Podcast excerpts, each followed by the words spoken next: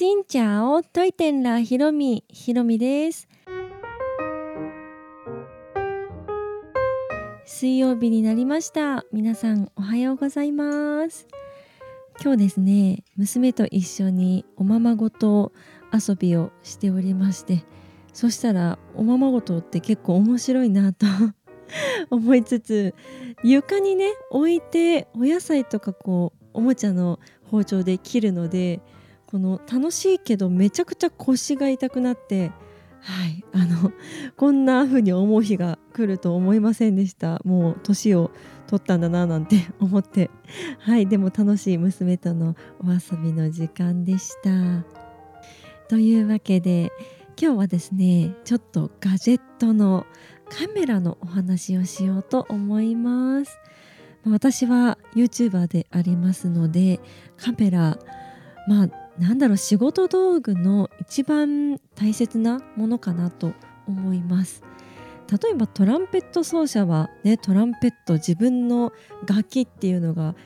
もうすごく大切なものじゃないですか。ね、バイオリン奏者なんて何百万もするバイオリンを買ってやっぱりその方が音色の質が良かったりとかってすごくこだわるポイントだと思います。もちろんね腕とかも大切だし、はい、それ以外の技術も大切なんだけど自分の楽器とかカメラっていうのはねすごく大切な部分なのではないかと思います。で特にカメラをねめちゃくちゃ変えたかったっていうわけでもなかったんですけどちょっといいカメラと出会ってしまいました。はい。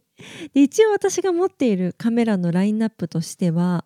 まあ、撮影できるものというあのちょっと大きなくくりで考えると携帯 GoPro Vlog カムあとアクションカムあと一眼カメラという感じかな？もうちょっとちょっとあるかもしれんけどパッと思いつくのがその辺です。あとジンバルとか。はいジンバルも使って携帯で撮影っていう感じでもやっています。で今回ちょっと出会ってしまったカメラというのがあれは一眼になるのかな？ちょっと詳しいところはまだ勉強中なんですけど多分一眼カメラと言われるものです。で私がね今旅で結構使ってるのは結構携帯が多くってあと GoPro っていうところかな、日本で撮影するってなると Vlog カムとかあと一眼カメラとかも使ったりはするんですけど旅に持って行ってで旦那とかも撮ってくれてるので娘を抱えながらとかってなるとやっぱり大きなものが持っていけなかったりとかしてあと電池持ちがいいところに重視すると携帯がね結構最強だったりするんですよね。一眼カメラとか Vlog カムだとうーん30分も持たない感じ、うん、になってしまうので旅に行く時はちっちゃくコンパクトなって感じのを意識してるんですけど、まあ、今回出会ってしまったのが一眼カメラということで、まあ、その一眼カメラってね写真を撮るっていうイメージじゃないですか。写真をしてる人たち結構あのカシャカシャって撮ってる人たちめっちゃ長いレンズとかね使ってなんかいろいろね操作してカシャカシャって撮ってる。あの感じ？なんですけど私が今回出会ったのは動画にすごく向いているというものです。でやっぱり動画需要も増えてきて YouTube やる方も増えたし、まあ、その流れでねソニーの Vlog カムっていうのがコロナ始まった年かなその次の年かなぐらいに出たんですけどその私は最初のバージョンを持っています。ソニーが出した Vlog カム。これ結構話題になったというかその時期に Vlog を始めるっていう女子とかがすごく多かったので結構持っている方も多いんじゃないかなと思うんですけどそのシリーズの中の最高級バージョンみたいなものが私が今回ね気に入ってしまいました。で躊躇なく最初にお値段を言いますと 私が前買ったそのソニーの Vlog カム ZV-1 というものがレンズとかこう取り外しをしないタイプなんだろうコンパクトカメラみたいな感じのそれ一つで手軽に撮れるよみたいな感じのを重視しているものがだいたいカメラの本体自体は9万とか8万9万ぐらいそれぐらいだったと思います。ただやっぱりあのそれ用の専用のグリップとかカメラの下につけて、ね、手で持つところを買うってなるとあと電池とかセットを買うってなるとプラス2万ぐらいするので11万とかまあそれぐらい。私もね確か11万ぐらいで買った記憶があります。で今回はい出会ってしまいましたのは ZV-E1 というモデルです。はい、E が入ってるので、まあ、E が入ったっていうのがカメラのレンズを取り替えれるというものです。だからレンズによってはこう単焦点が強いとか望遠が強いとかでその用途によって自分のレンズお気に入りのものをつけて付け替えてシーンによっても変えれるっていうのが魅力的なところではあるんですけどそのカメラ自体の性能もめっちゃ良くなりましてはいお値段の話なんですがそのカメラが32万ぐらい32万8000円ぐらいかなはいします。いやーすごい。めちゃくちゃめちゃくちゃ、ま高いお値段なんですが、まあ、カメラをね普段からやっているという方は全然驚くような値段でもないしやっぱりソニー製品って基本25万はするっていうイメージはあるので、まあ、それぐらいなのかなっていう気もするんですが私にしてはめちゃくちゃ高いです。ちなみに他のものと比較をしますと GoPro とかは確か7万とかもうちょっと安かったかな。GoPro の公式で私買ったんですけど6万とかまあそんなぐらい10万は全然しない感じで買いました。あとソニーのアクションカム持っているんですけどこれ私ね1回ぐらいしか使わずずっと防湿庫に眠っておりましてそれがちょっと高いなと思いながら8万ぐらいだったかな。はいしました。あと私が今持っている一眼カメラはキヤノンの EOS キッス10という一眼カメラをする人の初心者モデルみたいな感じのなんかまあお安めででなんかよくわからないとりあえずやってみようっていう人に向けてるようなカメラなんですけどこれが10万しなかったギリギリの9万の後半っていう感じのお値段でした。ちなみに結構ねレンズも持ってまして今4本ぐらい一応ね持ってるんです。動画撮影では家で撮影する時に昔たまに使ってたっていう感じなんですけど今はねちょっとあんまり使わずという感じです。カメラもね高いけどね結構レンズも高かったりしますよね。まあ、高い高い言ってたらなかなか買えませんが。まそんな感じで今回惚れてしまったカメラが30万超えということで、はい、でカメラがあってもレンズを買わなければいけないということでもしこのカメラを買うとなるとレンズも必要になります。私が今持っている一眼カメラはキヤノンでレンズはねタムロンとかちょっと違うメーカーだったと思うんですけどこのキヤノンのカメラに入る何型のレンズではなきゃいけなくってで私が惚れたカメラに合うレンズっていうのが今持ってる中ではね多分全部合わないと思うんですよね。だからレンズもまた買うとなると、まあ、ソニーのものだったらやっぱりソニーのレンズの方が互換性がやっぱり、ね、バッチリということでいいっていうのもあってだいたいソニーのレンズっていうのが15万円。安くて15万円って感じでで結構店員さんとかにおすすめされたのが17万ぐらいのレンズ。1個17万ということでお店でそのレンズをはめてちょっとどんな感じかなと見たら結構ねいい感じでして。わかんない。ソニーだからソニーつけた方がいいっていうなんだろう。こういろんなねこう会社のものをつけて試したら違いはなんかあるんでしょうけどまだ私にはわからないっていうのも あるのでなんかソニーだったらソニーがいいんじゃないかなっていう気もするんですけどまあでもカメラ自体の性能がめっちゃいいものだからレンズもそれなりのものを買えばまあねメーカーが違ってもつけれるよってことになってるから大丈夫じゃないかなと思って他のメーカーを見てみると大体同じような性能のレンズが11万とか12万とかいう感じでした。はい、これで計算をしてみますとカメラが32万でレンズが17万ということでだいたい50万円ぐらいの総額になるというわけですね。はい。私は50万円の買い物は今までしたことないかな。一番高いのが今持っているパソコンの30いくらだったかな？35万ぐらいするものだと思うので、はい、50万って結構な、はい、私にとってはね結構な出費になるんですがそこをこう買おうかどうかっていうのをね今とても悩んでおります。でソニーにねこあの旗からソニー製品見てても思ってたんですけどソニーってすごい沼にはまるイメージがありましてねソニーってほんと抜けられない沼みたいな イメージ。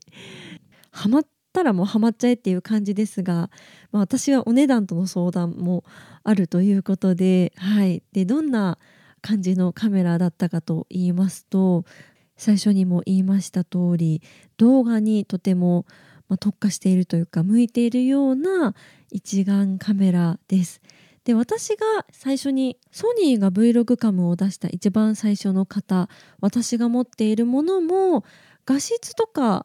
なんだろう全然携帯とかアクションカムに出せないような色味とかボケ感とか出してくれるのでそれはすごいいいなと思ったんですけど結構ね欠点というか弱いところが、うん、使えば使うほど見えてきて不満ではないんですけどね。ちょっと自撮りとかするのに結構向いているよみたいな感じで最初歌っていたんですけど自撮りをしても結構ね画角が狭くって自分がねカメラ持って思いっきり手を伸ばして撮っても画面の3分の1ぐらいに結構顔みたいな感じで出るぐらいの結構画角が狭めだなっていうのを思っていたりしましてあとはですね手ぶれが結構弱い、うん、一応手ぶれ補正のモードとかもあって一番強いものにしたら、まあ、それなりにかかるなって思ってたんですけどいざ編集しようと思って編集すると手ぶれがめちゃくちゃ気になります。で私は最近ベトフェスに行った時にそのカメラで撮ることが多いんですけど結構ね手ぶれは編集する時に気になってでカメラで手ぶれ補正をかけていながらも編集する時にも手ぶれ補正をかけていく。そうしたら手ぶれ補正かける時って外の一番端っこのところを犠牲にして手ぶれを補正していくのでもっとね画角が狭くなっちゃうっていう感じになって、まあ、ちょっと圧迫感がある映像になるなと、はい、思っていました。あともう一つ欠点というと電池持ちがね結構弱いなっていう気もしておりましてまあビデオカメラの部類ではないからね電池持ちはまあ、弱いのは仕方ないなって気もしますけどそこも改善してほしいななんて、はい、思っていましたで Vlog カムのもういろんなバージョン進化バージョンが今結構出ておりましてその中でも一番最新に出たバージョンが今回惚れたもの今年の4月にはい、発売されたものなんですけど結構持ち心地はですね一眼カメラっていう感じです。コンパクトなね、持ち運びが軽いっていう感じではなくて結構がっしりした感じっていうのが中に入っているレンズがそれがフルサイズっていう携帯の何倍だろう15倍ぐらいの大きさのレンズが入っているということでまあそれはね大きくなるのは仕方がないということでで大きくなると何がいいかって熱をね逃がしてくれるんですって。結構ねソニー製品のアクションカムとか Vlog カムもそうですけどちっちゃいのがいいなと思ってたらめちゃくちゃ熱くなってヒートアップしちゃって途中で止まったりすることがまあ、なきにしもあらず。っていうのが大きくなると熱放出してくれるからそこはメリットっていうこともあってちょっとまあちゃんとがっしりした感じの型になっています。でそこにレンズをつけるわけなんですけど今までの Vlog カム使ってたものと違うのは結構ね重い。結構重い。感じ。それはまあねほんと一眼カメラみたいな感じなので重くはなってしまうんですけど一眼カメラを持っている人からしたらまあそんなにめちゃくちゃ重い感じではないと思います。ちょっと軽めなのかなっていう気もするんですけど軽いレンズつけたら 600g とか 700g とかって言ってたと思います。でもね画質がめっちゃ良さそうでして、まあ、カメラの、ね、モニター越しで見てるから実際見たらちょっと分かりませんがすごいいい感じ。うん。なんだろう。なんかワクワクするんですよね。なんか私がメインでね喋って映ってっていうする YouTube 番組ではあるんですけどやっぱり私が喋ってる後ろのこう背景ベトナムの街並みみたいなのも結構なんだろうボケずにちゃんと映ってほしいなっていうのも考慮して考えてもねすごいいい感じでこのカメラでベトナムとかこうホテルとか映したらすごいなんかポジティブな感じに見えるなと思ってなんかすごい明るいっていうあの色味が明るいというよりかなんかポジティブっていう感じ、うん、だからこうベトナムを映した時にもっとこう素敵に映るのがねすごくわかる。なんか私が今使ってる道具とかまあ GoPro とかってねすごい、まあ、臨場感というかその場感みたいなのが出てくるのでそういう味ももちろん大切だしこうちょっと泥臭い感とかもちゃんと映る感じ。そういうのもいいけど一眼カメラとかこの惚れたカメラを通して写したベトナムがすごい素敵になんか見える気がしまして、まあ、私の中ではそんなに今まで画質をめちゃくちゃ良くしようっていうふうにはあんまり重視はしていなかったんですよね。ベトナム行って、まあ、どれぐらい動画が撮れるかっていうのが結構肝だったりして、ね、私ベトナム住んでないからどれだけの、まあ、多くのものとか手軽に撮れるかとかそういうものを重視するとやっぱりコンパクトなものでパパッと撮れたりとかするものでって思うと今まで持っていた装備がいいのかなと思うんですけどなんだろうこう見る人も変わっていくしこう人間もねいろんなものに目が肥えていくしそして、まあ、パソコンとかもそうですしテレビもすごく良くなってこう皆さんが見る機器ね iPhone15 とかもすごいもうめちゃくちゃ画質良くなってとか、ね、カメラ性能良くなってってなってるじゃないですか。そういうのも進化していく中で自分ももっとこう進化していかなければそこに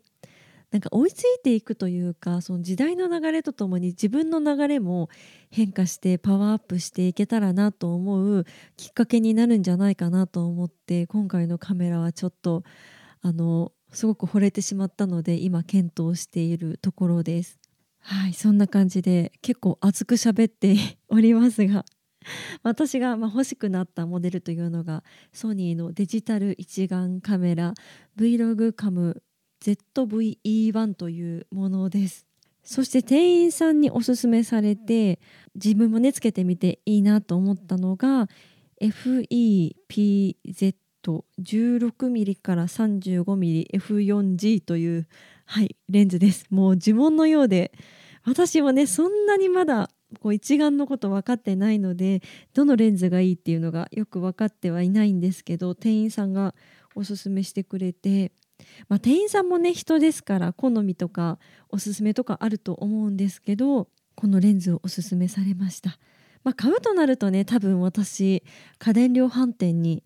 10回ぐらい通っていろんな店員さんに話を聞いたりとかしてねちょっと勉強しなきゃなと思ってはいるんですけどもしリスナーの皆様の中にソニー製品めっちゃ詳しいっていう方がいたら是非おすすめを教えてください。もしこれ買うとなるとソニーのアクションカムはちょっと売ろうかなと手放そうかなと思っています。まあ、1回ぐらいしか使ってないのでね、はい、ちょっともったいない感は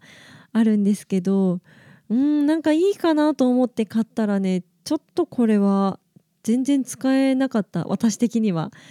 という感じだから手放してもいいのかなと思うんですけどでもカメラ全然わからない時に買ったのでちゃんとこう使い切れてなかったのかなっていう気も